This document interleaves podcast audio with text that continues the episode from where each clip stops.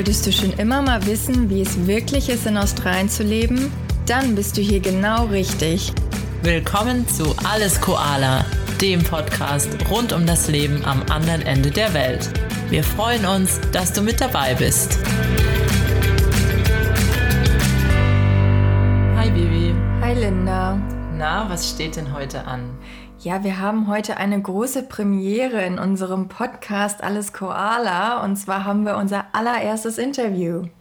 Ja, ein richtiger Meilenstein in unserem Podcaster-Dasein. Also, ich weiß nicht, wie es dir geht, aber mir hat es super Spaß gemacht. Ja, mir auch, auf jeden Fall. Und zwar, zwar haben wir Lenja und René vom ähm, Backpack-Zeit interviewt. Die zwei sind Backpacker in Australien, sind schon lange hier als Work-and-Traveler unterwegs, haben auch einen Instagram-Account, der Backpack-Zeit heißt und sogar einen eigenen Podcast und super spannende Gespräche haben wir geführt mit denen. Definitiv. Also die beiden haben eine große Expertise im Bereich Vanlife, Work and Travel Leben und so weiter. Und ähm, genau, da dachten wir, holen wir uns einfach mal die Experten zu uns. Und ähm, ja, ich sage nur Gurkenfarm und Carlos. genau, und spannende Insights gibt es auch noch dazu, wie man denn einen ähm, Job auf einer Farm findet und von ähm, Rinderfarm über Mähdrescherfahren und Olivenernte ist wirklich ähm, alles dabei. Ja, ganz genau. Also wir besprechen ja ganz viele Themen, sehr informativ. Und hoffen, dass es euch helfen kann, wenn ähm, ihr euch darauf vorbereitet, nach Australien zu kommen und äh, mit dem Gedanken spielt, als Backpacker durchs Land zu ziehen. Genau. Und jetzt bleibt uns nur noch zu sagen, ganz viel Spaß beim Interview. Herzlich willkommen bei Alles Koala. Wir freuen uns sehr, dass ihr dabei seid. Ähm, hallo Lenja und René. Hallo ihr zwei. Hallo. Wir freuen uns auch sehr, dass ihr uns eingeladen habt und wir heute bei euch sein dürfen. Ja. Ja, unser erstes Interview, Premiere, dass ihr beide heute bei uns zu Gast seid. Als, als Fun Fact ist es auch sogar unser erstes Interview, was wir geben. Also wir haben vorher noch gar kein anderes Interview gegeben. Ah, Auch Ist für beide Seiten vielleicht das erste Mal. Okay. Ist ganz Premiere lustig. für uns alle. Ja, wo, Ja, wo sitzt ihr denn ähm, hier gerade? Wir sehen euch ähm, über unseren Videocall, aber vielleicht könnt ihr mal teilen, wo treibt ihr euch denn gerade rum? Also wir sind gerade auf einer Farm in Victoria und sitzen hier gerade in unserem kleinen Farmzimmer. Genau, also gar nicht so weit von euch entfernt, wenn man es in australischen Entfernungen rechnet. Nee, Ähm. knapp äh, fünf Stunden von Melbourne. Genau. Ah ja, gar nicht so weit. Katzensprung. Ja, wirklich. Ja. genau, wir arbeiten hier gerade auf einer Olivenfarm. Genau. Hier waren wir schon ein paar Mal auf dieser Farm und haben hier ähm, ein bisschen gearbeitet. Und ja, Jetzt sind wir das dritte Mal schon tatsächlich hier. Auf der gleichen Farm? Ja, Ah, ja, schon das dritte Mal. auch cool. Dann kennt man sich ja schon, ne? ja, auf jeden Fall doch. Ja. Genau. Sollen wir einfach mal was zu uns erzählen? Genau, stellt euch gerne einmal vor, wie, wie ihr Mhm. überhaupt nach Australien gekommen seid. Ja, das ist ein bisschen eine längere Geschichte, würde ich sagen. Wir versuchen uns kurz zu fassen. Genau. Also wir sind im Januar 2020 nach Australien gekommen und wollten eigentlich nur ein Jahr Work and Travel machen. Ja, dann, wie wir alle wissen, kam die Pandemie dazwischen und irgendwie konnten wir halt gar nicht so reisen, wie wir uns das vorgestellt haben und gar nicht so viel von Australien sehen, wie wir uns das auch vorgestellt haben. Und deshalb sind wir immer noch hier. Genau. Und wir haben es äh, lieben gelernt, hier zu sein in Australien, muss man ja echt sagen. Ähm, wir haben irgendwie das Gefühl, wir wollen gar nicht wieder nach Deutschland zurück. Oh, Ja, viele bleiben einfach hängen, ne? Es ist, Ja. es ist wirklich so und das haben uns auch viele im Vorfeld gesagt, bevor wir nach Australien gegangen sind.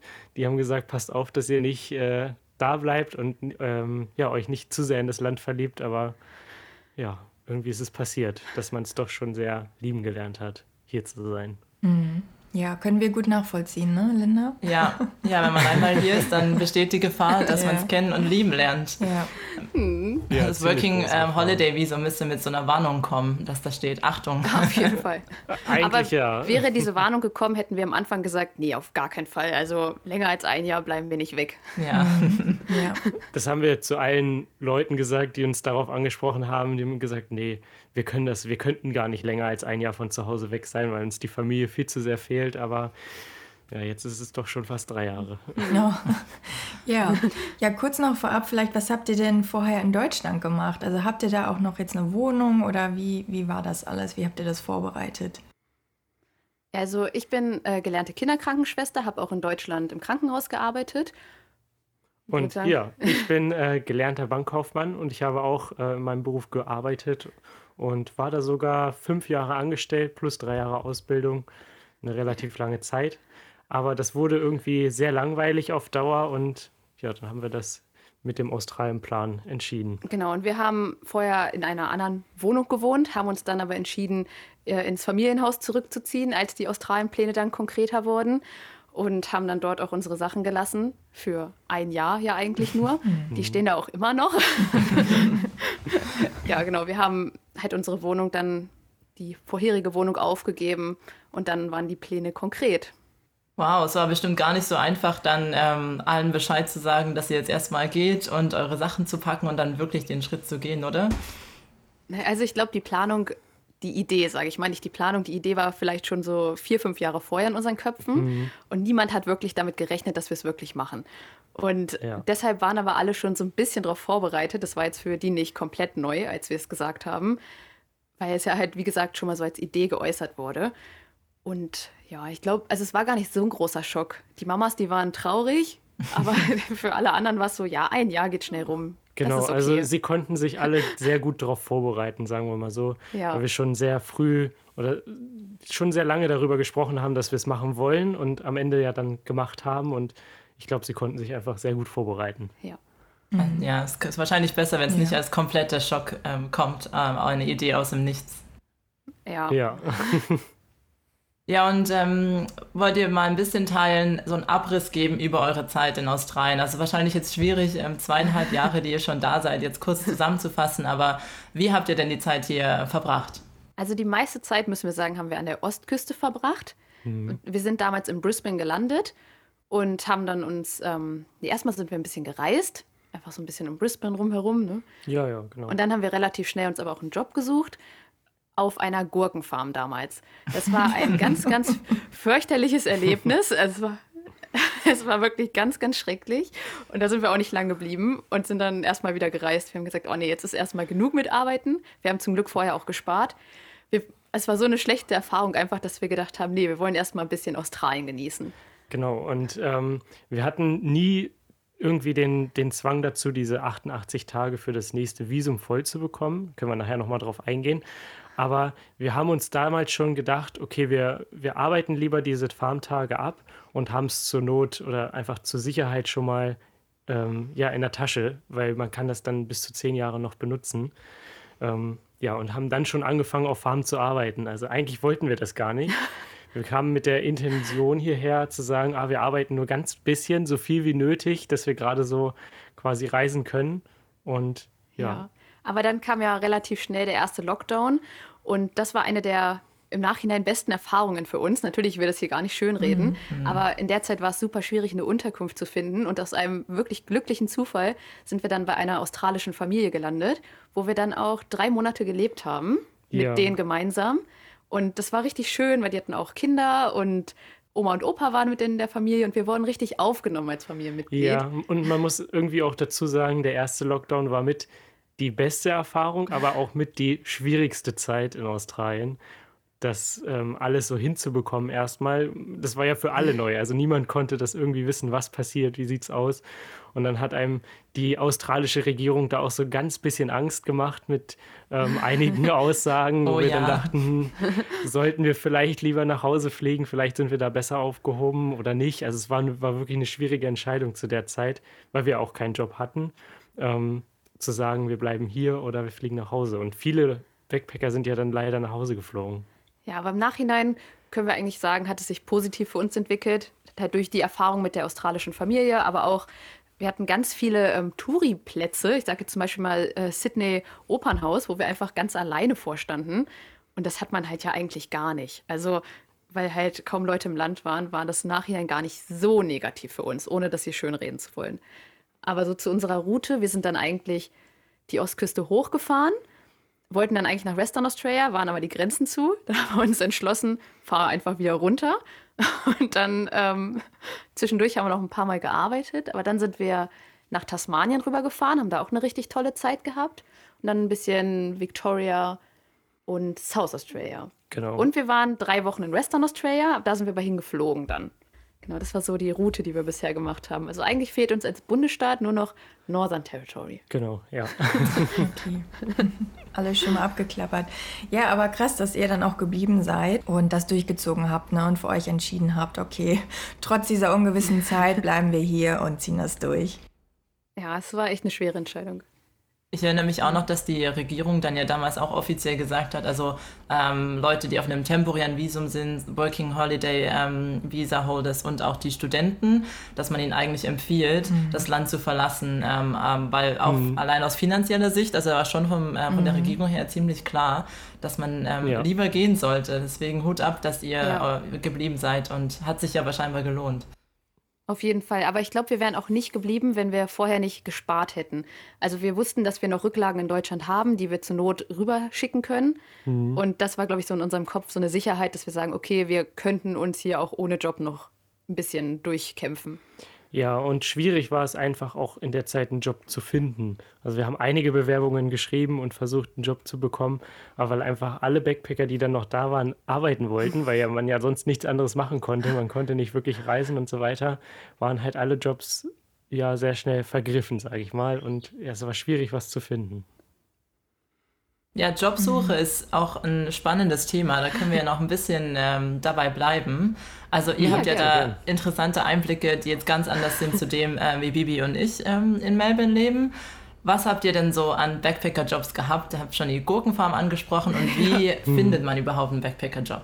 Also vielleicht erzählen wir mal, was wir alles gearbeitet haben. Sind tatsächlich schon ein paar Jobs. Ja, also wir sind eher die Leute, die gerne neue Sachen ausprobieren, um einfach die Erfahrung auch zu sammeln. Wir gehen auch gerne wieder zurück, aber auch gerne neue Sachen und ausprobieren. Wir sind eher so Team maximal drei Monate und dann wollen wir auch wieder was anderes sehen. Mhm. Deshalb haben wir auch schon ein paar Jobs gemacht. Genau.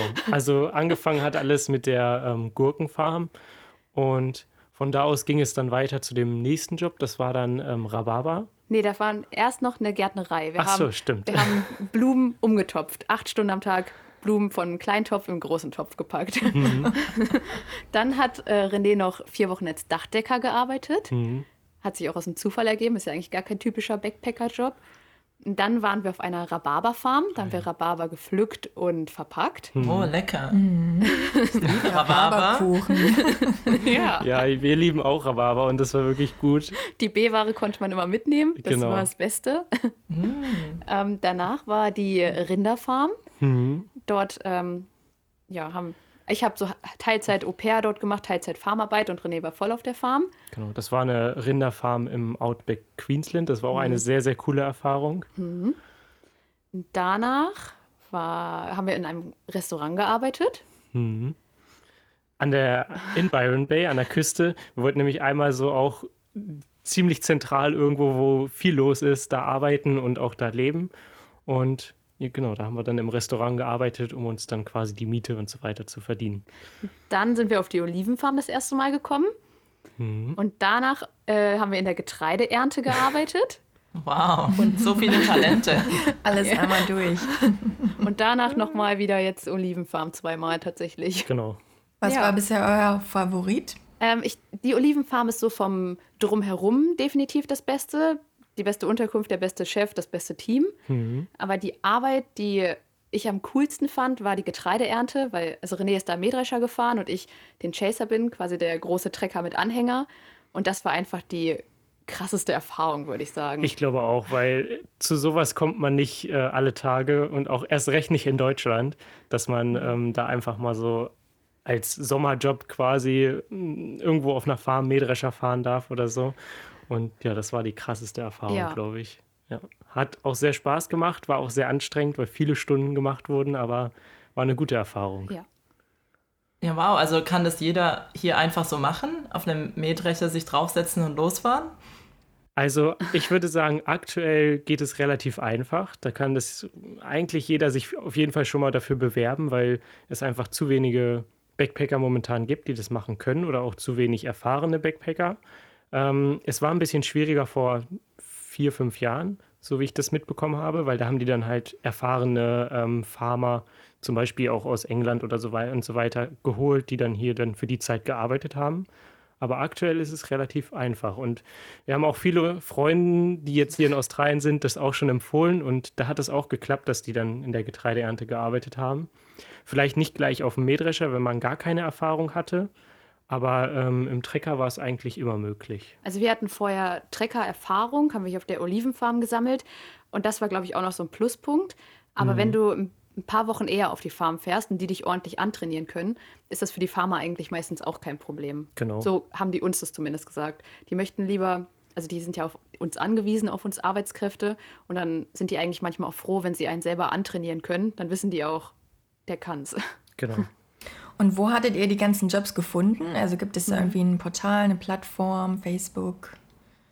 Also wir gucken ganz viel bei Facebook, aber es gibt auch verschiedene Agencies hier in Australien für Farmarbeit. Die muss man auch als Backpacker nicht bezahlen. Die Farm bezahlt dann diese Agentur, wenn da eine Vermittlung stattgefunden hat. Mhm. Darüber haben wir einen Job gefunden. Dann über Backpacker Jobboard da mhm. haben wir schon zwei Jobs gefunden. Das würden wir sehr empfehlen. Das finden wir sehr gut. Genau, also das würde ich auf jeden Fall jedem empfehlen, der herkommt, einfach da mal reingucken. Und da findet man auch sehr, sehr viele Jobs in allen möglichen Variationen. Ja, und einen Job haben wir auch über Gumtree, aber ich finde Gumtree, das ist ja quasi so das eBay-Kleinanzeigen von Australien, mhm. das finde ich sehr unübersichtlich, weil man das da auch schlecht filtern kann. Da braucht ja. man schon viel Geduld, um da was Passendes zu finden. Mhm. Aber generell kann man auf jeden Fall sagen, in Australien läuft auch viel über Facebook ist ja eher, in, wenn, man, wenn man in Deutschland so guckt, das ist ja eher so, ja, das ist veraltet, aber ähm, hier ist doch sehr viel, was über Facebook noch geht.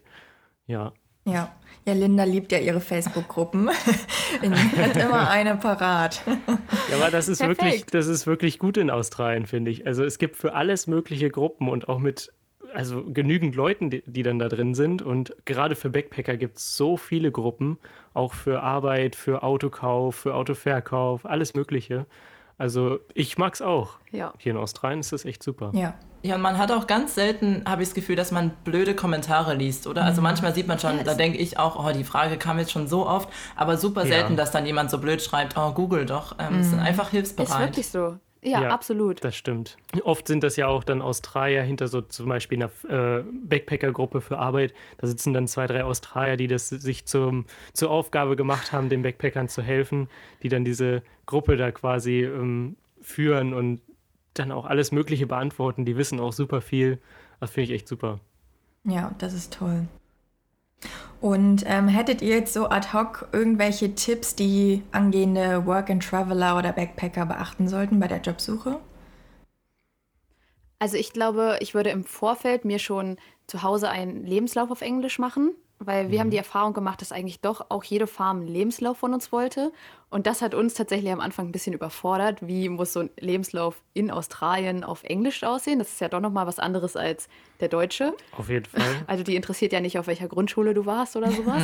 Und kein Foto. Nee, nee stimmt, ja, kein Foto. Kein Foto. Äh, dass man sich das vielleicht schon in Ruhe zu Hause vorbereitet und das dann nicht hier äh, machen muss. Mhm. Und ich würde auf jeden Fall mit den ähm, Farmern oder mit den Restaurantbesitzern, was es auch immer sein wird, telefonieren.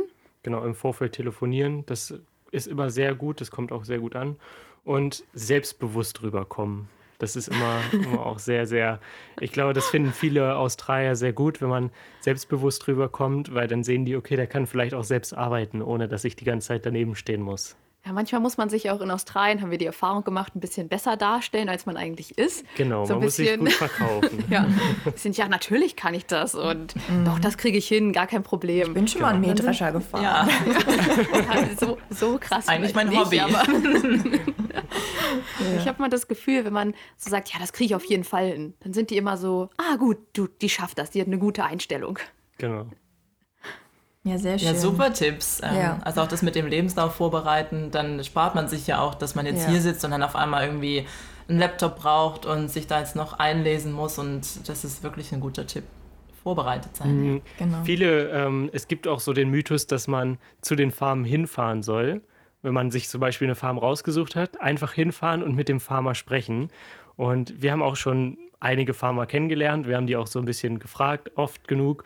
Und die meinten, das wollen die eigentlich gar nicht. Die, das, die, die ganzen Backpacker, die kommen da auf die Farm gefahren und dann müssen die ihre Arbeit unterbrechen, damit die dann erstmal mit denen sprechen können. Viele meinen, das ist erstmal so der erste Eindruck, guck, wer ich bin, wie gut ich bin und so, dass das gut sein soll, dass es besser sein soll als am Telefon. Aber die meisten Farmer nervt das eigentlich eher mehr, als dass es die, mhm. ja, dass es dann hilft. Ja, das ja, nochmal zu dem Thema, äh, zu dem Thema Telefonieren. Ähm, ich habe das auch so ein bisschen mit dem Hintergedanken gesagt, weil wir schon einmal einen Fake-Job hatten. Also wir sind dorthin gefahren und wir hatten halt immer nur, nee, wir haben einmal mit dem telefoniert, aber sonst immer nur E-Mail-Kontakt. Mhm. Und diese Farm hat existiert, aber war eine komplett andere Arbeit. Und vielleicht kann man dann beim Telefonieren so ein bisschen nachhaken, weil das haben wir zum Beispiel nicht gemacht. Und vielleicht wären wir dann stutzig geworden und uns wäre was aufgefallen. Vielleicht auch nicht, wer weiß es. Ja. Aber durch diese Erfahrung telefonieren wir jetzt immer mit den Farmern und haken richtig nach und lassen uns was erzählen. Genau. Ja, ist eigentlich schlau für beide Seiten auch. Ne? Also für euch, um zu gucken, ob es jetzt wirklich ein echter Job und eine echte Farm ist, aber auch mhm. ähm, gleichzeitig könnt ihr euch gut verkaufen und habt schon mal den ersten Kontakt hergestellt. Genau. Mhm. Und ihr habt jetzt schon sehr viele verschiedene Backpacker-Jobs gehabt. Ähm, habt ihr dann auch noch Tipps äh, und vielleicht auch noch ein paar Insights, was man denn als Backpacker verdient und welche Jobs auch am besten zahlen? Also mhm. die Farmarbeit wird grundsätzlich ein bisschen besser bezahlt. Deshalb sind wir, glaube ich, auch bei der Farmarbeit hängen geblieben und sind jetzt nicht in den Restaurants und Cafés unterwegs. Mhm. Weil es gibt verschiedene Mindestlöhne für äh, Hospitality, was ja quasi im Restaurant ist oder im Hotel oder auf dem Campingplatz. Ähm, da ist der Mindestlohn um die 20 Euro. Ich weiß nicht den genauen Wert, äh, 20 Dollar. Und ähm, auf Farmen ist der, ist der aktuelle Mindestlohn bei über 25 Dollar. 25,41. Ich habe eben nochmal nachgeguckt. Sehr gut. Und da merkt man ja schon den, schon den Unterschied. Und ganz oft hat man auch auf Farmen zum Beispiel eine Unterkunft dabei, die man dann nicht bezahlen muss. Was natürlich auch schon ein ordentlicher Wert ist, wenn man sich jetzt eine Unterkunft irgendwo suchen muss, ich sag mal in Sydney, um dann im Restaurant zu arbeiten, dann arbeitet man mal drei Tage vielleicht von der Woche schon nur für die Miete. Und ja, deswegen mögen wir Farmarbeit auf jeden Fall, weil das besser bezahlt wird. Ja, und ähm, wir haben auch so ein bisschen die Erfahrung gemacht, dass die Trecker-Jobs zum Beispiel besser bezahlt werden als die Picking-Jobs, weil man da halt einfach auch ein bisschen mehr Verantwortung hat und das wird auch geschätzt und dann kriegt man nochmal so zwei Dollar mehr irgendwie. Genau, also wenn ich jetzt so gucke, die aktuellen Treckerfahrjobs von wegen ähm, Seeding oder Mähdrescher fahren, da ist eigentlich nichts unter 28 Dollar pro Stunde zu finden. Und je nachdem, wie man Erfahrung hat, geht es dann auch hoch bis auf 40 Dollar.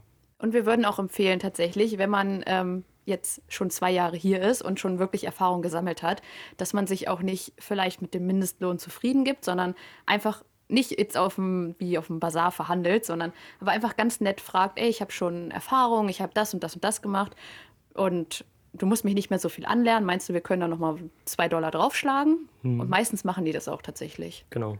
Also oft ist es dann so, dass du es erst beweisen musst. Du kommst dann zur Farm, dann arbeitest du eine Woche oder vielleicht zwei und dann sehen die, okay, du, du bist gut, du kannst das, du hast Erfahrung da drin und dann sagen die auch von sich aus dann, okay, dann zahle ich dir die zwei, drei Dollar mehr pro Stunde. Genau. Mhm. Ja, es ist ja schon ganz guter Verdienst, ne? Also kann sich auf sehen jeden lassen. Fall. ähm, ein Hinweis auf jeden Fall noch, wo man wirklich darauf achten sollte als Backpacker. Das ist unser Tipp, würde ich sagen. Ähm, man sollte nicht in ein Working Hostel gehen. Also ganz oft gibt es für Backpacker Working Hostels und ich würde sagen, das ist eine ganz große rote Flagge. Ja. Da sollte man wirklich Abstand von nehmen, weil die Working Hostels, die versuchen an dir so viel Geld wie möglich zu verdienen und das ist eigentlich eher mehr Ausbeute, würde ich sagen, als dass es dann auch Spaß macht und du äh, Geld verdienst. Ja, manchmal haben wir jetzt schon häufiger gehört von Bekannten und Freunden, die arbeiten dann auch irgendwie nur vier Stunden am Tag. Und das ist ja dann auch nicht so das große Gehalt, was man dann da am Ende bekommt. Genau. Und die versuchen halt immer, die Stunden so klein wie möglich zu halten, um die Leute dort länger zu halten, mhm. die zum Beispiel ihre 88 Farmtage vollkriegen müssen. Und na, wir haben da schon sehr viel Schlechtes und Negatives drüber gehört. Genau. Also, um das kurz zu erklären, ein Working Hostel ist ein Hostel, wo man dann unterkommt und die vermitteln einen dann an Farms, an verschiedenen Farmen und dann kriegst du da so, wie so eine Zeitarbeitsfirma in Deutschland kann man sich das fast vorstellen. Du wirst dann dahin vermittelt und ähm, arbeitest dann für den Farmer, der gerade Leute braucht und ja, die verdienen dann an dir, weil du quasi da die Miete zahlst für das Hostelzimmer und die sind auch relativ teuer immer ja, so läuft das System und da würde ich auf jeden Fall Abstand von nehmen. Okay, okay guter Tipp. Guter ja. Tipp auf jeden Fall. Ja, und vielleicht noch für viele auch ähm, ganz interessant, äh, Thema Visum natürlich. Mhm. Also ihr seid ja yes. dann am Anfang sicherlich erstmal mit dem Working Holiday Visum gekommen. Und genau. jetzt seid ihr ja schon eine Weile hier. Wie funktioniert ja. das? Ja, wir haben es jetzt ja schon ein paar Mal angerissen. Also, wenn man ein zweites Jahr in Australien bleiben möchte mit dem Working Holiday Visum, also ein zweites Working Holiday Visum, dann muss man 88 Tage in seinem ersten Jahr in einem spezifischen Beruf arbeiten. Das ist mittlerweile nicht mehr nur Farmwork. Früher war das mal nur Farmwork. Jetzt ist es in manchen Teilen von Australien auch Hospitality. Ne? Genau, also man kann sagen, alles, was überhalb von, ich glaube, Townsville, also sehr nördlich ist, die Region, die zählt als ähm, so eine bestimmte Region und da kannst du dann auch als, ich weiß nicht, wenn du im Restaurant arbeitest oder so, kann, zählt das zu deinen 88 äh, Arbeitstagen. Genau, und wenn du, also die musst du dann halt arbeiten, musst die ganzen ähm, Gehaltsabrechnungen, die Payslips aufheben und dann kannst du ein zweites Jahr beantragen online. Genau. Wenn du dann aber noch Lust hast auf ein drittes Jahr, kannst du auch seit 2019 noch ein drittes Jahr Working Holiday machen, mhm. wenn du sechs Monate spezifische Arbeit in deinem zweiten Visumsjahr gemacht hast. Mhm. Da ist ganz wichtig, du musst es dann auf jeden Fall in dem zweiten Jahr machen. Wenn du jetzt im ersten Jahr noch mehr arbeitest, als du müsstest, das zählt dann leider nicht fürs dritte Jahr. Also es muss dann in dem zweiten Jahr passieren. Genau, und das ist auch wieder die spezifische Arbeit auf Farm und überhalb der Grenze geht dann auch wieder Restaurant, Café, Hotel. Genau. Und auch ganz oft ist zum Beispiel Construction Work, also auf Baustellen und so weiter, da zählen auch äh, die Tage mit rein. Genau, und das ist jetzt, wir sind gerade in dem dritten Jahr. Genau.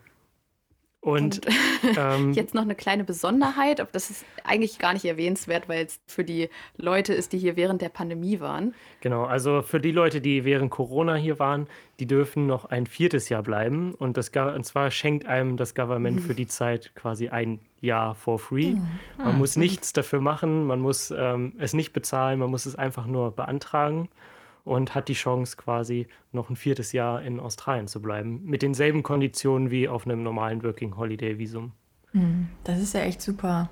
Sehr nett vom Government. Ja, und ja. Sie haben jetzt ja auch gemerkt, wie sehr Sie abhängig sind von den Backpackern ja. und dass hier gar genau, nichts läuft genau. in äh, der Gastronomie und auf den Farmen ohne genau. äh, die Backpacker. ja. Auf jeden Fall. Also die Backpacker werden sehr, sehr dringend ge gebraucht, gerade auch für, man sieht es in den Supermärkten oder egal wo, überall gibt es keinen Salat mehr. Das ist das, was ich ja. aktuell immer am, am, häufigsten sehe, dass es keinen Salat in Australien gibt. Ja, das ist. Äh, Aber ja, wir waren auch neulich in Adelaide und in Adelaide haben auch manche Restaurants zugehabt, wo äh, wirklich Schilder dran standen. Wir haben kein Personal, wir ja, genau. können nicht öffnen. Mhm. Ja. Gerade an Wochenenden. Mhm. Ja, Hier in Melbourne auch ziemlich ähm, verbreitet, dass, mhm. ähm, oder dass manche jetzt eingeschränkte Öffnungszeiten haben, weil sie gar nicht genug Personal für die ganze Woche haben. Mhm. Ja, verrückt. Ich fand es auch noch spannend, ähm, was über euren Farmalltag zu erfahren. Also, wie ist es denn so, wenn ihr da jetzt relativ abgeschieden ähm, stundenlang weit weg von den größeren Städten wohnt? Ich habe jetzt auch gerade bei euch bei Instagram gesehen, dass ihr dann am Wochenende das Highlight ist eine Fahrt zum Supermarkt, oder? wie kann ich mir ja. euren Alltag vorstellen? Also vorab muss man sagen, das ist nicht für jeden was. Also das kommt ein bisschen auf die Person selber drauf an. Manche mögen es, manche hassen es. Und wir sind eher die, die Personen, die das mögen. Also der Alltag ist eigentlich immer ganz unterschiedlich. Meistens fangen wir morgens um acht an und wir wissen eigentlich immer schon, was unsere Arbeit ist. Wir, keine Ahnung, was ist im Moment so, was steht an? Zum Beispiel Dünger verteilen. Genau, also aktuell ist eher so, wir hatten gerade die äh, Ernte durch und jetzt ist sozusagen Aufräumen, Nacharbeiten und so weiter. Und ja, aktuell ist es einfach, wir fangen um 8 Uhr an und auf dieser Farm, wo wir jetzt sind, ist es uns sogar komplett freigestellt, wie lange wir arbeiten. Es ist uns freigestellt, ähm, wann wir anfangen wollen zu arbeiten. Wir können so viele Tage arbeiten, wie wir wollen in der Woche. Ähm, wenn wir sieben Tage arbeiten wollen, können wir das machen. Ja, also Ja, Unser Moment. Alltag ist sehr, ja, wie sagt man, einfach. Ja. Im Moment arbeiten wir sechs Tage die Woche, äh, fangen um 8 Uhr an, dann haben wir um eins eine Stunde Mittagspause und hören dann meistens so gegen 5 Uhr abends auf. Und ja, die Arbeit ist wirklich jeden Tag total unterschiedlich. Während der Ernte haben wir auch ein paar längere Tage gemacht, haben wir die Oliven geerntet und die wurden danach zu Olivenöl verarbeitet. Und das muss halt immer sehr schnell, zeitnah passieren, die Verarbeitung. Deshalb waren die, die Tage dort länger. Und jetzt bei den Aufräumarbeiten machen natürlich die Arbeiten manchmal nicht so viel Spaß. Und da machen wir auch manchmal nur bis um vier. Genau, aber ja. meistens sechs Tage die Woche. Und dann sonntags ist unser Einkaufstag. Genau. Und der nächste Supermarkt von hier ist eine Stunde entfernt, wow. ist aber ein relativ kleiner Supermarkt. Und deshalb fahren wir einmal im Monat zu einem größeren Supermarkt, der ist zweieinhalb Stunden, zweieinhalb ja. Stunden entfernt. Wow. Wahnsinn. okay, ja. da werden mal wieder Als die australischen, ähm, die australische Weite wird einem da wieder bewusst. Ja. ja, genau. Als wir auf der ähm, Rinderfarm gearbeitet haben im Outback, das war sehr, sehr krass, weil da war der wirklich der nächste Supermarkt überhaupt, der war schon zweieinhalb Stunden entfernt. Und das war, wow. das war sehr verrückt. Und da haben wir uns auch schon so ein bisschen allein gefühlt. Da hatte man auch gar keine Nachbarn. Also die Farm war wirklich riesig und man hat keine Nachbarn irgendwo im Umkreis von, keine Ahnung, wie viele Kilometern gesehen. Ja, das wirklich, also da war niemand. Und äh, der Empfang war sehr schlecht dort, der Handyempfang. Also war da auch nicht so viel zu, zu machen. Und ja, da hat man sich schon sehr einsam gefühlt. Aber hier, wo wir jetzt aktuell sind, das geht eigentlich noch. Und das ja. ist schon, schon okay so. Wenn wir hier auf dem Hügel der Farm stehen, dann sieht man auch die Nachbarfarm. Also man ist jetzt nicht so alleine. nee. okay. Ja, spannend. Ja. Und, und wie ist das jetzt? Ist vielleicht auch nochmal für einige interessant. Also wenn man jetzt zum Beispiel krank ist oder so. Also man, wenn man arbeitet, wird man bezahlt. Und wenn man aber auch nicht arbeitet, dann wird man auch nicht bezahlt. Ist das eher so auf Casual-Basis? Genau, ja. wir arbeiten nur auf Casual-Basis. Und nur die Stunden, die wir auch arbeiten, werden wir auch bezahlt. Ja, genau. ähm, auf der Rhabarberfarm zum Beispiel, da habe ich mir, ist ein bisschen eklig jetzt eigentlich, ganz schlimme Blasen an den Händen äh, zugezogen und konnte dann nicht arbeiten. Das war von dem, der Technik, wie man mhm. den Rhabarber oh. erntet. Mhm. Und ähm, da habe ich dann noch eine Woche nicht gearbeitet und das war auch ein bisschen ärgerlich, weil ja. Also René ist trotzdem zur Arbeit gefahren, das war auch alles gut und ich saß dann da und dachte so, oh Mann, ich will auch Geld verdienen und nicht hier nur rumsitzen. Ja, also die, die normalen Backpacker-Jobs sind eigentlich immer casual und ja, da verdient man halt nur das, was man auch wirklich arbeitet. Mhm, okay. Ja, und das müssen wir natürlich auch fragen, Linda. Hattet ihr denn jetzt bisher schon ähm, irgendwelche abenteuerlichen Tierbegegnungen in Australien? auch gerade ähm, vielleicht bei einige. der Farmarbeit. Da, ähm, ja. Die Frage aller Fragen. Ja. Ja. Ja, das, das große Mysterium, es gibt überall gefährliche Tiere in Australien. Na, also so schlimm würde ich es jetzt nicht bezeichnen. Nein. Nein, aber auf den Farmen, gerade die Outback Farm, wo wir auch im Sommer gearbeitet haben, da sind dann schon einige Schlangen, muss man ehrlich sagen. Also genau. wir hatten noch nie eine Schlange in unserem Haus. Ich bin sehr froh darüber. Und auch bisher nur kleine Spinnen und auch keine gefährlichen. Ja, wir haben schon ein paar gefährliche Spinnen so gesehen auf, der, auf den Farmen, aber es ist jetzt nicht so, dass man aufwacht und in dem Raum sind, keine Ahnung, fünf, sechs riesen gefährliche Spinnen. Also so ist es definitiv nicht, auch nicht hier weiter entfernt von den Hauptstädten. Ja, aber ja. wir haben zum Beispiel mal auf einer Baumwollfarm, das war die Getreidefarm, die haben aber auch Baumwolle ähm, gearbeitet. Und da sind immer so schwarze Plastik, wie nennt man das? Rohre. Rohre. Und die muss man, also da haben wir ja nichts mit zu tun gehabt, aber unsere Kollegen mussten die ins Wasser stecken. Und in diesen Rohren sind ganz häufig Schlangen. Mhm, weil die sich sehr, sehr wohl fühlen in diesen dunklen Rohren, die dann auch noch ein bisschen warm sind. Das mögen die sehr gerne. Ganz gemütlich. Mhm. Ja. Okay. Aber man muss sagen, sonst in den Städten da eigentlich gar nicht. Nee, also ich muss dann immer an unsere Zeit in der Gärtnerei denken. Das war ähm, in der Byron Bay Region. Und da hatten wir ähm, immer, wenn wir die Blumen umgetopft haben, mussten wir die Blumen anfassen. Und in diesen Blumen haben sehr, sehr gerne Huntsman-Spinnen gewohnt. Mhm. Und Huntsman-Spinnen sind ja diese Riesenspinnen, die es hier gibt. Die sind nicht gefährlich, die sind auch nicht aggressiv oder so. Aber das war in, der, in den ersten paar Monaten in Australien. Und dann kam gefühlt aus jeder Blume, die wir rausge umgetopft haben, erstmal so eine große Huntsman-Spinne oh, raus. Und okay. da musste man sich erstmal dran gewöhnen, ja. aber das war wie so eine kleine Schocktherapie. Ja, aber irgendwie nach einer Woche haben die uns auch gar nicht mehr interessiert. Man stumpft so ab, man hat dann einfach trotzdem die Blume genommen, obwohl ja. da eine Spinne drin war. Ja, Also, Hat die umgetopft. Ja, vielleicht sollte ich auch noch mal äh, in der Gärtnerei arbeiten oder so, um meine Spinnphobie zu heilen. Schocktherapie. ja.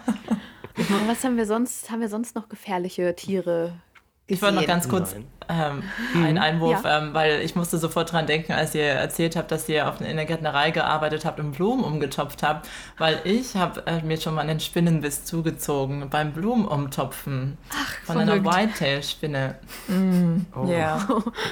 Also seid ihr dann Shit. dafür prädestiniert gewesen, aber ihr habt bestimmt Handschuhe angehabt, oder? Mal ja, besser, ja, das war schon mal schlauer, als was ich damals gemacht okay. habe. Okay, also ich Handschuhe. bin auch so in Australien, wenn wir auf Farm arbeiten, ich habe immer Handschuhe an. Mhm. Egal was wir machen, wir ziehen immer Handschuhe an. Das ist einfach, egal was man anhebt oder so, man weiß nie, was da drunter ist.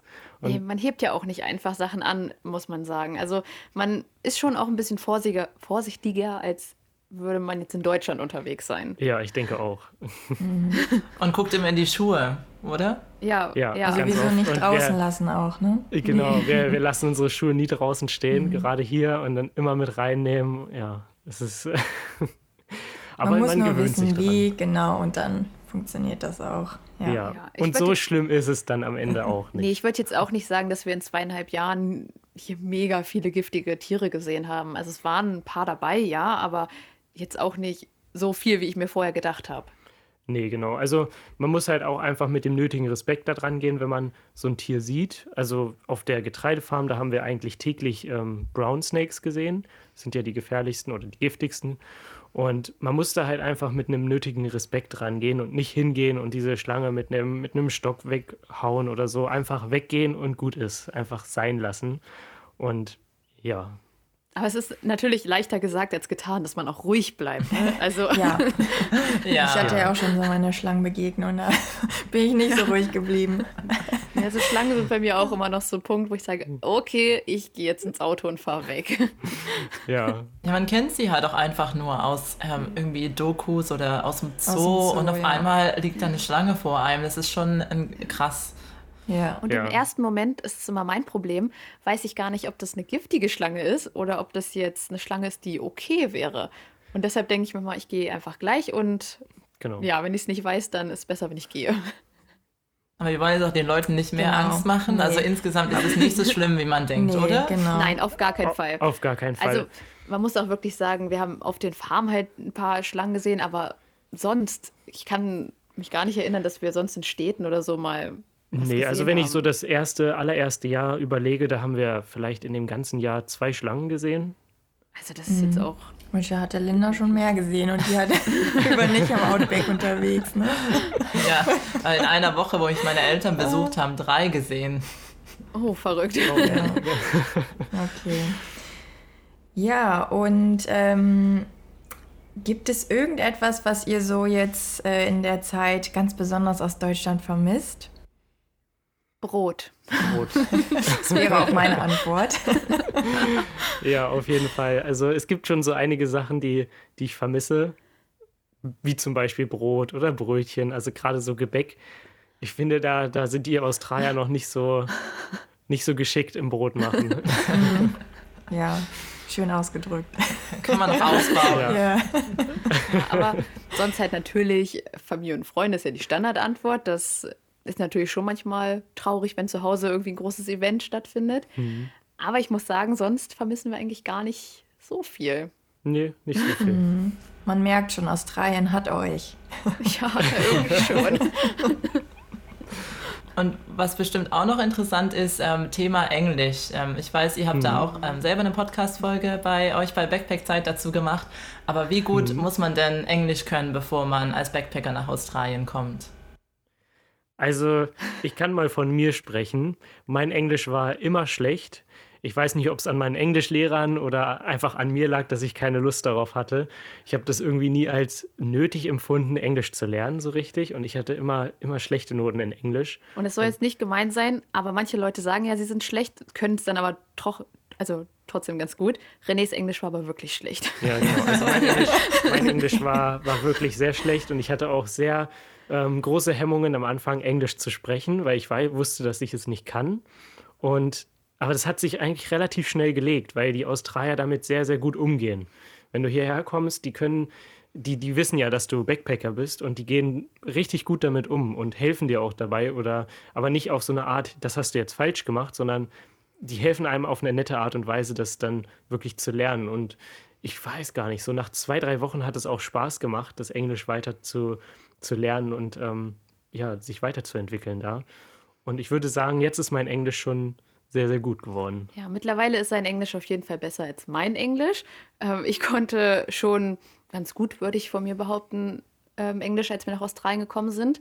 Aber man muss sich auf jeden Fall trauen, finde ich. Also man muss sich trauen, mit Leuten zu sprechen. Mhm. Man darf sich jetzt nicht hinter anderen verstecken, weil das ist einfach die Möglichkeit, wie man am meisten lernen kann, wenn man mit den englischsprachigen Leuten, die das auch als Muttersprache haben, in Kontakt kommt und mit denen redet. Das genau. ist einfach das Beste, was man machen kann. Ja, und ich glaube, ich habe am meisten Englisch wirklich auf Farmen gelernt, weil man da sehr äh, oft auch mit anderen Australiern zum Beispiel zusammenarbeitet und dann muss man zwangsläufig sich mit denen unterhalten.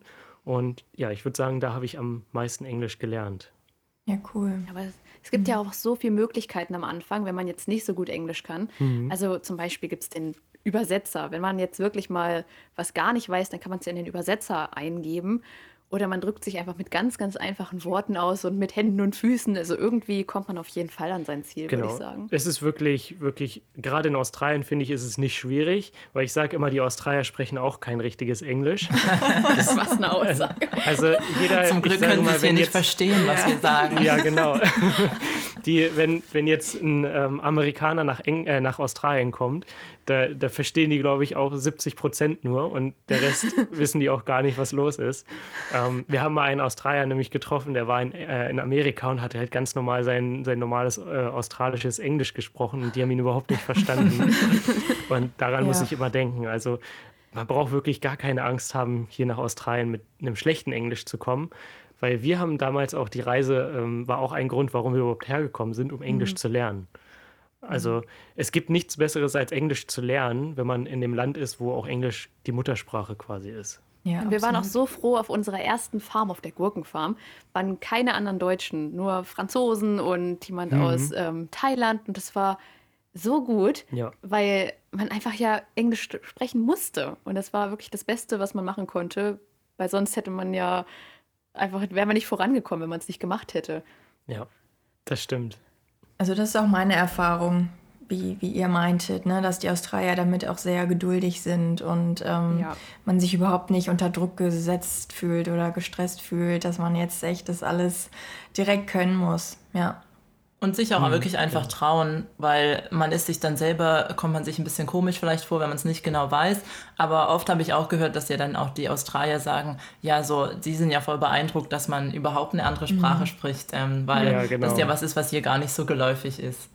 Ja, absolut. Genau, ja, das sagen uns auch mal sehr, sehr viele, dass sie darauf auch ein bisschen neidisch sind, dass wir quasi dann zwei Sprachen sprechen können und die nur ihr Englisch, wobei man mit Englisch wahrscheinlich viel, viel weiterkommt als mit der deutschen Sprache, aber ähm, ja, die sind oft auch sehr neidisch. Und die sagen einem auch sehr oft, wie, wie gut doch das Englisch eigentlich ist und man sich selber da nicht so schlecht machen soll und ja. Ja, und dann lernt ihr sicherlich auch direkt den richtigen australischen Slang und Akzent, oder? Also ich ja, würde mal jetzt so denken, Outback Farm und so. Es ja. ist verbreiteter, ja. ja. Ja. aber ob das jetzt so gut ist, das ist immer noch die Frage. aber ja, wir reden manchmal schon ganz schön mit dem Aussie-Slang. Ich glaube, wenn wir mal nach äh, London zum Beispiel reisen würden, da muss man sich erstmal wieder ein bisschen äh, zusammenreißen ja. und vernünftig reden. Ja, das ist schon, ist schon irgendwie auch lustig. ja. Und ähm, ich weiß noch, als wir zu der Outback Farm in Queensland im Outback gefahren sind, wir kamen da an und dann kam dann ein Truckdriver an und ich habe nicht ein einziges Wort verstanden von dem, was der mir erzählt hat, weil dieser Akzent da ist nochmal so krass anders. Und das war wirklich, da, da musste ich ihn, glaube ich, drei oder viermal fragen, dass er mir das nochmal wiederholt. Ich konnte es einfach nicht verstehen. Aber er war auch nicht genervt, als wir dann gesagt haben, kannst du es nochmal wiederholen? Er war hat es dreimal geduldig gesagt. Ja, und dann am Ende halt auch ein bisschen langsamer und dann hat man es dann doch verstanden. Aber ja, ist schon irgendwie lustig. Gerade die, die verschiedenen Akzente in Australien. Ja. Mhm. Da war ja. ja. bestimmt auch die Zeit hilfreich, die ihr mit der Familie verbracht habt, oder? Ihr habt ja gesagt, ihr hattet drei Monate ja. bei einer australischen Familie. Ja, ja, das hat auch sehr, sehr viel geholfen. Die haben uns auch das Feedback gegeben. Wir waren letztes Jahr Weihnachten bei denen nochmal und dazwischen haben wir uns knapp ein Jahr nicht gesehen. Und wir sind reingekommen, die meinten, oh, was sprecht ihr denn jetzt für ein gutes Englisch? die waren richtig beeindruckt. so schön. niedlich. Ja. Ja, und ähm, ihr hattet ja schon so einige Roadtrips ähm, gemacht. Ähm, ist mhm. euch da irgendwie was Besonderes passiert? Irgendwie Abenteuer oder liegen geblieben oder irgendeine erzählenswerte Story? Also wir haben super, super viele erzählenswerte Stories, glaube ich. Aber das würde den Rahmen wahrscheinlich sprengen. Vielleicht ähm, eine. genau, vielleicht eine. Willst du? Ähm, du hast doch schon eine im Kopf, oder? Also ich habe, ich habe eine, eine Story im Kopf. Ich glaube, die wird mir ähm, nie wieder, äh, also die werde ich nie wieder vergessen. Ist vielleicht ein bisschen langweilig, aber wir haben mal, wir schlafen oft in unserem Van und haben dann wild gecampt. Und da waren wir, ist ein bisschen in der Region von Sydney. Und da haben wir dann auf einem Parkplatz geschlafen. Und das, die Aussicht war richtig schön, weil es war direkt an den Klippen und so weiter. Und nachts hat es auf einmal irgendwie um zwei oder so, äh, so sehr, sehr laut geknallt. Und da ist jemand mit seinem Auto direkt vor unserem Auto in, ähm, in so ein Bordstein, ähm, Baumgebilde einfach reingefahren. Und wir also, dachten erst, er ist in unser Auto reingefahren, weil es so laut geknallt hat. Und wir sind aufgewacht, standen beide senkrecht im Bett. Was ist los? Was ja, ist passiert? Also das war, das war wirklich verrückt, weil es war mitten in der Nacht und es hat so laut geknallt. Und er ist dann noch mit seinem Auto abgehauen in der Nacht und nächsten Morgen war überall auf dem Parkplatz waren halt ähm, Splitter und Öl und alles Mögliche verteilt und das Auto stand dann äh, vielleicht zwei Kilometer weiter am Straßenrand, weil es dann da nicht mehr gefahren ist. Aber im Nachhinein haben wir erfahren, dass es vermutlich geklaut wurde, auch noch das Auto. Oh. Ja. Also das war irgendwie eine ganz krasse Story. Wir haben uns auch das Kennzeichen gemerkt, aber ja, das war, das war, das war verrückt. Diese, diese Story werde ich nie vergessen. Ja, aber generell, um eigentlich ja eine Story, aber noch eine Sache. Ähm, wir haben ein zweites Auto kaufen müssen und ich glaube, das ist auch so eine Story, die man nie vergisst, wenn einem das Auto kaputt geht, was ja quasi auch dein Zuhause ist in der Zeit. Genau. Das war auch Fall. noch eine krasse Sache eigentlich. Und dann war das auch bei uns noch so ein blödes, so ein blöder Fehler, dass das Auto erstmal nicht repariert werden konnte beim ersten Mal. Und dann musste ein Teil aus Japan eingeflogen werden, mitten in der Corona-Zeit.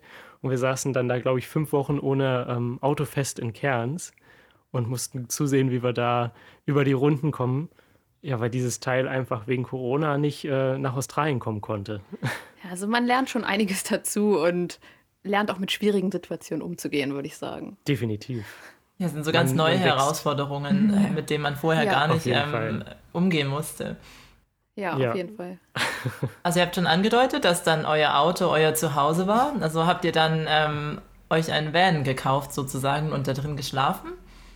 Ja, also unser erstes Auto war ein Geländewagen. In dem haben wir aber auch geschlafen. Also es war auch unser Zuhause.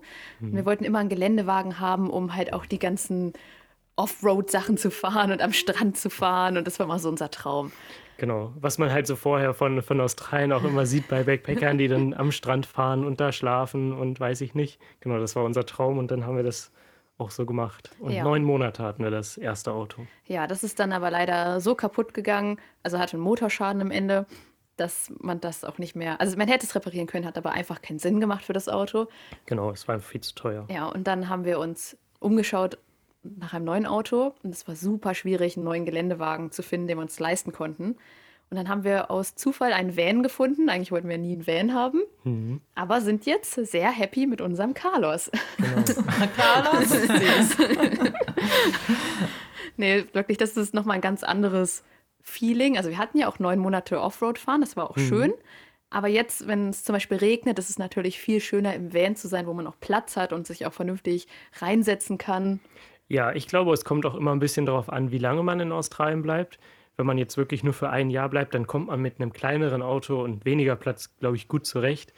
Aber nach einiger Zeit, so jetzt wirklich zweieinhalb Jahre, kommt immer mehr Zeug dazu. Jetzt haben wir auch noch Surfboards, weil wir gerne surfen gehen und so. Das hätte halt in das andere Auto alles gar nicht reingepasst. Und jetzt sind wir sehr, sehr happy mit dem Van. Ja. Mhm.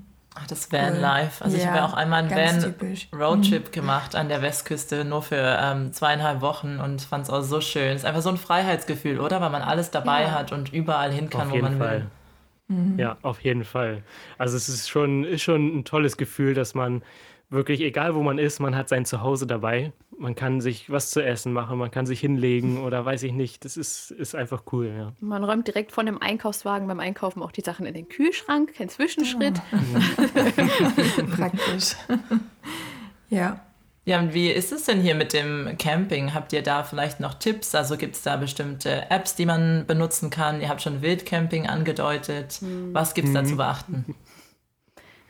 Also es gibt auf jeden Fall die App Campermate und es gibt ähm, die App Wikicamps. Genau, also das Ja. sind eigentlich die beiden gängigsten ähm, Apps in Australien, zum, um Campingplätze oder auch freie Campingplätze zu finden. Genau, da sind zum einen Campingplätze drin, wo du was bezahlen musst, und dann sind aber auch meistens Bewertungen. Das ist aber auch richtig gut, weil dann kannst du gucken, ist das was oder nicht, und dann stehen auch schon ganz häufig Preise dabei. Oder es sind auch ähm, die Free Camps drin, wo du auch wirklich frei schlafen darfst, also was auch wirklich ausgeschilderte freie Campingplätze sind. Ja, und manchmal campen wir auch wild, aber das ist gar nicht so unbedingt erlaubt. Also, das würde ich jetzt vielleicht hier nicht als Tipp rausgeben. Vielleicht nicht unbedingt. Man, wir haben immer so ein paar, ein paar Regeln zum Wildcampen. Wir haben da mal eine ganze Folge drüber gemacht. Aber ich sage immer, wenn da kein Schild ist, wo nicht explizit steht, ver, äh, Campen verboten, dann ist es immer noch so eine Grauzone. Weil man kann dann immer noch sagen, hier, das, da war kein Schild und so weiter. Es ist nicht direkt verboten. Es kommt auch immer ein bisschen auf den Bundesstaat drauf an, aber Ja, zum Ja. Beispiel in Queensland ist Wildcampen nicht erlaubt, oder? ich glaube ja. Äh, Das ist auch, also gar nicht erlaubt. Aber in Victoria steht das zum Beispiel nirgendwo, dass Wildcampen nicht erlaubt ist. Genau. Oder in New South Wales, da ist es auch explizit nicht verboten, weil man kann immer sagen, man war zu müde, um weiterzufahren. Und dann können die einen dafür nicht unbedingt belangen, weil äh, damit man, da würde man ja quasi eine Art von Straftat begehen, weil man müde Auto fährt und damit andere ähm, ja gefährdet. Aber wir wurden in den ganzen Jahren wurden wir jetzt nicht einmal angesprochen von der Polizei beim Wildcampen. Genau. Also es soll jetzt keine Empfehlung sein, aber Aber ich, ich, man muss auch sagen, wir sind jetzt nicht die Hardcore-Wildcamper, die Nee. dann da alles aufbauen auf Nee, dem, auf auf dem Parkplatz vom Supermarkt, die dann die Markise ausfahren und weiß ich nicht, dann erstmal die Campingstühle, den Grill und weiß ich nicht, das machen wir natürlich nicht. Also wir sind dann eher so, wir verbringen den Tag dann irgendwo und fahren abends auf einen Parkplatz, gehen schlafen und morgens stehen wir auch früh auf und sind dann ganz früh wieder weg. Eine ganz praktische Frage dazu. Wo duscht ihr denn dann? Ja, das ist bei Wildcampen und Freecamps ein bisschen das Problem manchmal. Also in den beiden Apps Campermate und Wikicamps sind auch kostenfreie Duschen ähm, hinterlegt. So kann man sich auch Duschen suchen. Ja, auch warm und kalt. Genau. Und wenn man auf ja, wenn man auf Campingplätzen unterwegs ist, wo man auch bezahlt, da sind dann aber halt auch natürlich immer Duschen. Genau. Und wenn man jetzt mal irgendwie keine kostenfreie Dusche findet, aber die ganze Zeit kostenfrei steht, kann man auch zum Campingplatz gehen und fragen, kann ich hier duschen? Und dann kostet das manchmal, keine Ahnung, 4 Dollar, 5 Dollar. Aber dann kannst du halt zumindest duschen. Genau. Oder man, also wir haben zum Beispiel eine Dusche an unserem Van draußen dran, dass wir im Sommer, wenn es wirklich warm ist, könnten wir auch an unserem Van duschen, falls es nötig ist. Aber ansonsten an den Stränden findet man auf jeden Fall immer kalte Duschen. Wir haben schon sehr häufig kalt geduscht, ja. Gut für die Abhärtung und abgehärtet, Immunsystem. Genau, richtig. Ja. Und weil wir schon beim Thema Unterkünfte beim Reisen sind, habe ich auch noch mal bei euch ähm, in einer von euren Podcast-Folgen gehört, dass ihr auch Erfahrung mit House-Sitting habt. Was ist denn das genau und wie kann man das benutzen, um in Australien zu reisen? Also House-Sitting, muss ich sagen, sind wir auch erst so richtig letztes Jahr drauf gekommen, auf das Thema House-Sitting. Ja, das ist eigentlich eine mega coole Sache für gerade für Städte, auch sonst, aber Städte ist richtig praktisch, weil Australier, wenn die in den Urlaub fahren oder keine Ahnung, irgendwie halt nicht zu Hause sein können, dann stellen die ganz häufig Anzeigen auf verschiedenen Facebook-Seiten oder auch in Internetseiten online. Ich fahre von dann und dann in den Urlaub. Ist jemand bereit, auf mein Haus aufzupassen. Manchmal ist da vielleicht noch eine Katze, manchmal vielleicht zwei Hunde, kommt immer ganz drauf an. Und dann kannst du für die Zeit, während die weg sind, kostenfrei in dem Haus leben und musst auf das Haus aufpassen, vielleicht ein bisschen die Blumen gießen und dich eventuell um Tiere kümmern. Genau. Ähm, kurz, kurz gesagt, ja. Ja, und das ist eigentlich wirklich mega praktisch, weil du hast halt gar keine Kosten. Natürlich musst du da ein bisschen Arbeit manchmal reinstecken, aber jetzt auch nicht unendlich viel Arbeit. Nee. Und kannst halt für umsonst in einer Stadt oder in einem anderen, ja, wie sagt man, in einem Ort einfach Ich- umsonst genau. leben. Also wir haben das ähm, jetzt erst gemacht in Adelaide und wir haben, glaube ich, fast zwei Wochen in Adelaide verbracht, nur mit House-Sitting und konnten dann, weil es halt auch Winter war, war es sehr, sehr angenehm, dann im Haus zu schlafen, anstatt im Auto. Und ja, haben somit kostenlos in Adelaide ähm, verbracht und nur mit House-Sitting. Ja, und die Familie hatte eine Katze und der mussten wir einmal am Tag Essen geben und das war alles, was wir tun mussten. Genau. Ja, ein guter Das ist Deal. eine richtig coole Sache. Ja. Ja, also Auf man jeden Fall. ist immer so ein bisschen angewiesen auf die Daten. Also das ist halt nicht flexibel. Du musst dich wirklich nach denen richten. Und am Anfang war es auch ein bisschen schwierig für uns dort einen Job in Anführungsstrichen zu bekommen. Und wir haben dann am Anfang unsere Airbnb-Bewertungen hinterlegt, weil die wollten halt immer Bewertungen sehen. Und das hatten wir am Anfang nicht, weil wenn du noch nie sowas gemacht hast, wo willst du die Bewertung herkriegen? Und dann hat sich endlich eine Familie bereit, ja. bereit erklärt, die gesagt haben, komm, wir treffen uns vorher und wenn das persönlich passt, dann geben wir euch die Chance. Mhm. Und seitdem läuft's. Wenn man erstmal eine Bewertung hat, Genau, Dann dann, ist richtig dann klappt gut. es gut, weil es ja immer noch, ähm, man lässt ja fremde Leute ins Haus, auch für eine längere Zeit vielleicht. Und kann ich auf jeden Fall verstehen, dass die da erstmal irgendwie eine Referenz sehen wollen oder sich mit einem treffen wollen, um zu gucken, ob es harmoniert. Ja, und die eine Familie hat uns auch nochmal den Kühlschrank voll gemacht vorher. Das war auch Oh, richtig lieb. So lieb. ja. Ja, Ist Ganz ja süß. echt cool, ist ja auch eine große Vertrauenssache, echt, ne? Wie du gerade Ja. meinst, so fremde Leute in dein Haus zu lassen und du weißt ja echt, du kennst die, du, man trifft sich vielleicht vorher und unterhält sich mal, aber man weiß ja im Prinzip gar nicht, was sind das denn für welche, ne? Und Ja.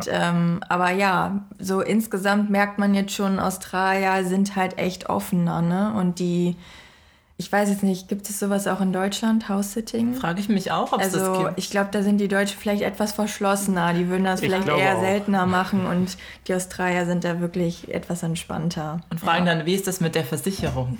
Ja, genau. genau. Das ist die, die typische deutsche Frage. Ja. Ähm, ja, also ich glaube auch nicht, dass es das in Deutschland in dem Umfang gibt.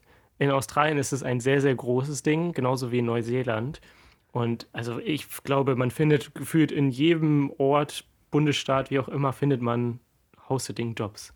Ja, wir kennen auch eine Person, also die haben wir mal auf dem Campingplatz getroffen, die fährt wirklich von House-Sit zu House-Sit zu House-Sit. Das ist ihr Leben. Sie hat keine Wohnung, sie ist auch Australierin und sie lebt halt nur in Häusern von anderen Leuten. So geht's auch. Auch ein Lebensmodell. Ja, richtig. ist auf jeden Fall Sache. günstig. Ja, ja. Ja, wahrscheinlich auch, weil ähm, gerade für Leute mit Haustieren ist es halt dann auch am Ende eine günstigere Möglichkeit. Also gerade jetzt hier in den Städten, ich weiß es auch von Freunden, ähm, die Tiere haben, wenn man dann einen Pet-Sitter ähm, sich organisiert oder das halt in das Tier in so einem, wie heißt das, in einer Pension abgibt, dann Ja. kostet es auch um die 50 Dollar pro Tag. Und wenn man sich dann überlegt, ja, entweder man zahlt es oder man lässt jemanden in seine Wohnung, sein Haus, ist es eine gute Alternative. Definitiv. Also und für uns gerade im Winter ist es ein, eine sehr gute Sache, gerade weil wir ja jetzt im Van reisen und im Winter oft irgendwo ist es kalt und dann nehmen wir das gerne in Anspruch. Also für, für uns, ja. Guter Tipp. Ja, auf jeden Fall. Ja, House-Sitting ist jetzt bestimmt auch was, was, ähm, wenn jetzt jemand nach Australien kommt, ist es praktisch, wenn man das vorher weiß, dann ähm, kann man sich auch schon die Plattform schon mal vorher online anschauen. Und ich frage mich noch, gibt es noch irgendwas, was ihr gern vorher gewusst hättet? Wenn man jetzt auf eure Erfahrung zurückblickt, was würdet ihr eurem früheren Ich ähm, noch als Tipp geben, wenn ihr nochmal nach Australien kommen würdet? Mhm. Also ganz groß würde ich meinem früheren Ich als Tipp geben, du musst in Australien nichts ausgedruckt haben. Ja. Ich, ich Mein bin mit einer Sammelmappe, ja, ich bin mit einer Sammelmappe nach Australien gekommen, wo ich alle Unterlagen von Hostelbuchung, Bankkontoeröffnung, sogar unsere Flügel habe ich ausgedruckt. Ich hatte alles ausgedruckt, bestimmt 20, 30 Seiten. Und es wollte nie jemand was von mir sehen. Das stimmt. Also Außer vielleicht den Lebenslauf, oder? Ja, Den man nee, verteilt. Lebenslauf auch nicht. Auch den den habe ich per E-Mail auch nur verschickt. Genau, nur Also- per E-Mail. Nee, ich habe auch das Visum ausgedruckt, weil ich dachte, das braucht man. Man braucht wirklich gar nichts. Das Nee. würde ich so meinem früheren Ich auf jeden Fall sagen. Komm ein bisschen runter, bleib gelassen und Mhm. online ist alles möglich. Ja, und ich, ganz klar würde ich sagen, man sollte aufhören mit der Planung, weil ich bin jemand, wenn wir auf Reisen gehen, dann plane ich das gerne. Wo will ich hin? Was möchte ich sehen? Und wir haben eigentlich die, die Route in Australien geplant gehabt, dass wir von Cairns über die ähm, Ostküste runter in den Süden fahren und dann bis nach Perth und von da aus wieder nach Hause fliegen. Und das hat überhaupt im, nicht im Ansatzweise so funktioniert, wie wir uns das geplant haben vorher oder wie ich es geplant habe. Und in den letzten Jahren hat es sich immer wieder gezeigt, man darf nicht zu viel planen in Australien. Dann ist man vielleicht auch enttäuscht, wenn es dann nicht stattfindet. Genau. Vielleicht eher so auf sich zukommen lassen, nur einen ganz groben Plan machen. Ja. Genau, groben Plan. Und mit Und- dem Flow gehen. Und Genau. eine Sache noch, was ich mir vorher auch auf jeden Fall wissen oder mehr darum gekümmert hätte, die Jahreszeiten in Australien. Weil das schon, man denkt eigentlich, es ist immer warm, aber man sollte doch schon auf die, auf die Jahreszeiten ähm, achten, wenn man jetzt, dass man nicht im Hochsommer in den Norden fährt oder in der Regensaison in den Norden fährt, weil dann wird es auch nicht schön. Also da auf jeden Fall auch drauf achten, wann man wo ankommt. Ja, Ja. gute Tipps. was sind denn jetzt so eure nahen Zukunftspläne? Was, was steht jetzt bei euch an? Wie geht's weiter? Gute Frage. Also wir werden tatsächlich in anderthalb Wochen nach Deutschland fliegen, aber nur zwei Monate Besuch in Deutschland machen. genau. Und dann werden wir wieder zurück nach Australien kommen. Und dann haben wir ehrlich gesagt noch nicht so einen richtigen Plan. Ja. Also, wir wollen das vierte Jahr mitnehmen. Genau, wir wollen auf jeden Fall das vierte Jahr mitnehmen. Ich denke auch einige Zeit davon arbeiten. Ja, Ja, aber so ganz konkrete Pläne haben wir noch nicht. genau, das ist der grobe Plan. Okay. Ja, und ähm, Deutschlandbesuch ist bestimmt auch wieder ähm, erstmal aufregend. Also vor allem nach so langer Zeit ist es super schön, dass ihr die Chance habt, dann zurückzugehen. Ja, wir haben auch wirklich die ganze Zeit unsere Familie gar nicht gesehen. Also wir waren mit Renés Schwester vier Wochen auf Bali, aber sonst haben wir zweieinhalb Jahre, über zweieinhalb Jahre die Familie nicht gesehen. Ich glaube, das wird sehr aufregend. Ja, und es ist jetzt, wir haben das Gefühl, es wird mal wieder Zeit, die Familie zu sehen und einfach mal wieder sich zu treffen mit den Freunden, um einfach mal wieder so auf den aktuellsten Stand zu kommen und so weiter. Und ja, da freue ich mich auf jeden Fall sehr, sehr doll drauf. Ja. Ja. Und zwei Monate sind ja auch eine gute Zeit. Da hat man genügend Zeit, sich nochmal mit allen zu treffen und Zeit Ja, zu ich hoffe. verbringen. ja. Wir haben das Gefühl, wir sind schon jeden Tag verplant. Das ist jetzt schon so, oh mein Gott, es wird so viel, es wird so stressig. Und behaltet ihr dann ähm, euren Carlos, euren, euren Van? Ja, ja, Genau. den behalten wir. Ja. Der wartet hier auf der Farm zwei Monate auf uns. Ja, cool. Und ähm, wer mal bei euch auf dem Instagram-Profil vorbeischaut, der sieht auch super, super schöne Aufnahmen. Also ich bin echt beeindruckt und hin und weg von euren Drohnenaufnahmen und den richtig schönen ähm, Strandfotos und Videos. Was habt ihr denn ähm, für ein Equipment dabei? Sieht super professionell aus. Also erstmal vielen, vielen lieben Ja, vielen, Dank. vielen das freut Dank. uns sehr. Ähm, also diese ganze Fotografie-Geschichte, das kam auch erst in Australien so richtig in mir, dass ich ähm, so eine richtige Leidenschaft für Fotografie entwickelt habe. Und es macht mir so, so viel Spaß. Ja, zum Equipment, also wir haben eine ähm, Kamera, eine ASPC-Kamera, das sagt wahrscheinlich nicht so vielen, ist quasi ähm, eine Spiegelreflexkamera ohne Spiegel. Und die benutzen wir eigentlich für alle normalen Fotos. Ähm, es ist eine Fujifilm-Kamera. Ja, Unsere Drohne, ähm, genau, die Drohne. Wir haben eine äh, DJI Mavic Air Drohne.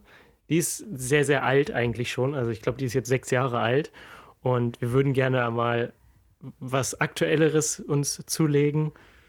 aber sie ist immer noch gut für ihr Alter, würde ich sagen. Definitiv. Also sie macht immer noch gute, gute Aufnahmen. Man kann sehr, sehr viel heutzutage ähm, mit Programm rausholen aus dem Ganzen. Ja, aber eigentlich ist unser Equipment gar nicht so riesig, was das Bildermachen angeht. Also wir haben wirklich nur die Drohne und die Kamera und natürlich unsere Handys. Ja, ich glaube, die Handys, die machen ja schon so krasse Fotos mittlerweile. Und wenn man die dann noch ein bisschen Belichtung oder irgendwas umstellt, irgendwas bearbeitet, dann. Also früher hätte man gedacht, das ist eine Kamera, die das aufgenommen hätte. Das stimmt. Also die Handys sind schon, schon wirklich sehr, sehr weit. Ja.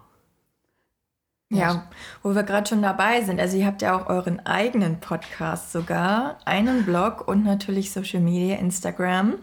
Ähm, ja, vielleicht könnt ihr kurz was zu eurem Podcast sagen, worüber ihr redet, welche Themen ihr abklappert.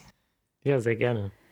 Also der Podcast ist eigentlich, weil wir ein bisschen labern wollten. Also das ist jetzt gar nicht so ein Podcast, der entstanden ist. Wir wollen was über Australien erzählen, machen wir auch tatsächlich nicht. Wir, also wir erzählen jetzt nicht, so könnt ihr ein Visum beantragen oder das ist die perfekte Route, sondern wir erzählen von unseren Erfahrungen und erzählen, was wir erlebt haben. Und davon kann man natürlich auch was mitnehmen für seine Reise. Definitiv. Aber also, es ist jetzt nicht so ein, das musst du machen, wenn du in Australien bist und das musst du so umsetzen und überhaupt. Dafür gibt es ja einfach so- uns und alles Genau, klar. dafür gibt es euch. ähm, wir haben einfach, einfach die Idee gehabt, einfach mal drauf loszuquatschen. Und irgendwie mögen wir es einfach, unsere Geschichten zu erzählen. Und ja, so ist das Ganze mit dem Podcast entstanden. Es sind auch immer wieder sehr interessante Stories dann dabei, finde ich. Und es macht super, super viel Spaß. Ja, und ähm, wir haben jetzt auch ihn genannt, also Backpack-Zeit hieß ja schon die ganze Zeit, so heißt auch unser Instagram-Kanal. Aber als Unterschrift haben wir jetzt noch geschrieben, planlos durch Australien. Weil das merkt man in unseren Folgen total, dass wir einfach planlos manchmal sind. Ja, und wir haben das Konzept, dass wir uns nicht wirklich vorher Gedanken darüber machen. Also wir schreiben uns keine, keine Agenda, was wir abarbeiten wollen, sondern wir erzählen einfach frei raus. Wir haben das Thema uns vorher überlegt und dann erzählen wir das einfach aus unseren ja, Gedanken. So wie wir es erlebt haben, so wollen wir das halt auch rüberbringen. Ja, cool. Das Ja, klingt und euch auf jeden Fall. Dankeschön. Danke. Der Blog ist so ein bisschen eingeschlafen, würde ich sagen. Also der Blog war aktiv vor dem Podcast. Genau. Aber wir sind beide manchmal ein bisschen faul, wenn man das ehrlich sagen darf. Und Blog war schon ein bisschen mehr Arbeit. Da muss man ja auch dann schön formulieren und nochmal irgendwelche Links raussuchen und irgendwas noch recherchieren, Bilder hochladen.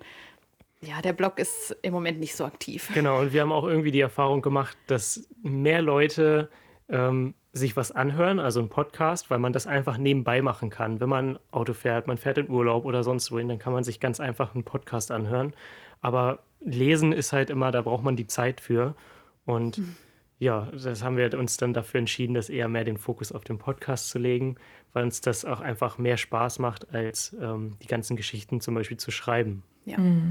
Ja, verständlich. Genau. Okay, cool. Ja, und Instagram, das kam, eigentlich hat, glaube ich, alles mit Instagram angefangen Ja. mal, ähm, mit unserer ersten Reise nach Island. Und ja, daraus ist das dann äh, immer weiter entstanden und das macht uns auch sehr viel Spaß. Gerade auch die Bilder jetzt zu teilen, das ist, ähm, ist schon irgendwie toll. Ja, am Anfang war, glaube ich, Instagram auch so ein bisschen mehr für Familie und Freunde gedacht, dass die Mhm. auch immer alle geupdatet werden, was wir hier machen und auch mal was sehen. Und wenn man nach ganz unten scrollt auf unserem Instagram-Profil, ich finde, man merkt auch, dass das ein anderer Fokus am Anfang war. Dass da Mhm. eher so, heute haben wir das gegessen und jetzt ist es mehr so der Fokus der Fotografie geworden. Genau, ja. Ja, sieht auf jeden Fall super aus. Wir verlinken natürlich auch alle Plattformkanäle nochmal in den Show Notes. Genau, Vielen damit Dank. euch auch jeder finden kann. Eine Frage habe ich ja noch und zwar wüsste ich gerne, ob ihr ein australisches Lieblingswort habt. Australischer Slang. Ja, Also was ich wirklich leider sehr häufig verwende, ist das Wort Jack. Hm. Also wenn ich irgendwas eklig finde oder irgendwas, ja, wenn ich eigentlich in einen Raum komme, der eklig aussieht, dann sage ich, oh, Jack. Und das habe ich mir irgendwie so angewohnt und das ist vielleicht nicht so das beste Wort, was man lernen kann. ja, aber irgendwie ist es schon das, das lustigste Wort, finde ich, weil es hört sich einfach komisch an, aber es, es drückt einfach genau das aus in dem Moment, was man, was man so fühlt. Und das Wort Mate. Mate finde ich ist irgendwie auch ein, ein tolles Wort. Ja, definitiv. Hast du noch eins? Ähm, also ich weiß noch ganz am Anfang, das allererste äh, Wort, australische Slangwort, womit man ähm, so in Berührung gekommen war, war Good Day. Good day. Und Day. ich finde, das ist auch ein, auch ein sehr, sehr cooles, ähm, cooles australisches Slangwort. Ja. Ja, das mag ich auch. Ja, da fühlt man sich gleich richtig australisch, wenn Genau, man jetzt- es Ja. benutzt. Good day, Jetzt gehen wir mate. die Frage zurück. Ja, mein, äh, mein Lieblingswort, ähm, ja, ich weiß nicht, ob es mein Lieblingswort ist, aber was ich auch gerne mag, ist Brecky. Es ist, Ja. Weil das ist auch irgendwie so Melbourne Lifestyle. ja, Brecky ja, und ähm, ja, ich sag gar nicht mehr Breakfast, Frühstück, einfach Brecky. Ja. Mhm. Ja. Ja. Aber gibt viele coole Wörter. Ja, ist schwer sich festzulegen. Für mich ist noch eher eine Redewendung. Also ich habe jetzt auch angefangen, öfter zu sagen, catch you later. ja, Also, ja. Ja, das ist, glaube ich, auch was, was ich oft in Australien gehört habe, was ähm, ja so eine Redewendung ist. Ja. ja Man übernimmt stimmt. ja aber auch immer mehr, ist so meine Einschätzung. Definitiv. Am Anfang redet man mehr. noch so in seinem deutschen Wörter, nur ins Englische halt übersetzt. Und jetzt nimmt man auch schon so Redewendungen von Australien. Definitiv, weil irgendwie ist es auch viel einfacher. Die, die Australier machen es sich auch einfach, die kürzen so viel ab und dann kürzt man es auch einfach, einfach mit ab, weil es ist einfacher. Genau. Gibt es sonst noch irgendwas, was ihr loswerden wolltet? Nee, auf jeden Fall traut euch, wenn ihr überlegt, es zu machen und irgendwie noch an einem Punkt hängt, wo ihr sagt, oh, soll ich wirklich nach Australien oder Neuseeland oder Kanada oder wohin auch immer gehen? Mhm. Ich traue mich noch nicht so ganz. Nehmt euer Mut zusammen und macht das. Es genau. lohnt sich wirklich. Also das ist wirklich das, was wir jedem mitgeben können. Und wir bekommen auch oft mal Nachrichten auf unserem Podcast, dass Leute inspiriert werden, auch solche Geschichten zu erleben, solche Erfahrungen zu machen und dann wirklich auch losgehen und das machen. Weil bevor wir nach Australien gekommen sind, haben viele immer gesagt, oh, ich beneide euch darauf, dass ihr nach Australien geht und dann so eine tolle Zeit habt. Oder sie schreiben es uns auch noch, auch Freunde, dass sie uns wirklich beneiden dafür, was wir machen. Aber ich meine, es kann jeder, jeder kann das machen. Jeder kann sagen, ich fliege in den nächsten drei Monaten nach Australien und starte das, weil du brauchst keine Vorerfahrung, du brauchst eigentlich nichts. Und nur Mut. Mut genau, nur, nur den Mut dazu, es zu machen. Und jeder kann, kann solche äh, Geschichten und Erfahrungen machen in Australien. Und selbst wenn es nur für drei, vier, fünf Monate ist, man muss ja kein ganzes Jahr bleiben, sondern einfach rausgehen und das machen. Und man nimmt aus dieser Zeit in Australien so viel mit, dass man wird so, so viel selbstständiger in dem Ganzen. Und ich glaube, die Zeit in Australien prägt einen für sein ganzes Leben. Ja, das ist doch jetzt einfach das perfekte Schlusswort. Also ich fand es super schön, mit euch zu quatschen. Vielen, vielen Dank, dass ähm, ihr bei uns im Podcast zu Gast wart. Ja, ganz genau. Vielen herzlichen Dank. Wir haben uns sehr gefreut, unsere ersten Interviewgäste und ähm, ja, wie gesagt, super viele Infos und Input und Tipps und Tricks ähm, für andere Backpacker. Hat sehr viel Spaß Ach, gemacht. Vielen lieben Dank für die Einladung. Wir Auf haben uns sehr Fall. gefreut war toll, sich mit euch auszutauschen. ja, ich finde es immer toll, über die Erfahrung zu reden und zu sprechen. Ja, und Spaß. anderen Leuten Motivation mitzugeben. Ganz genau. Das habt ihr auf jeden Fall geschafft, würde ja, ich sagen. Ja. Okay, zum Schluss bleibt dann eigentlich nur noch eine Frage. Alles klar? Nee, nee alles, alles Koala. Koala.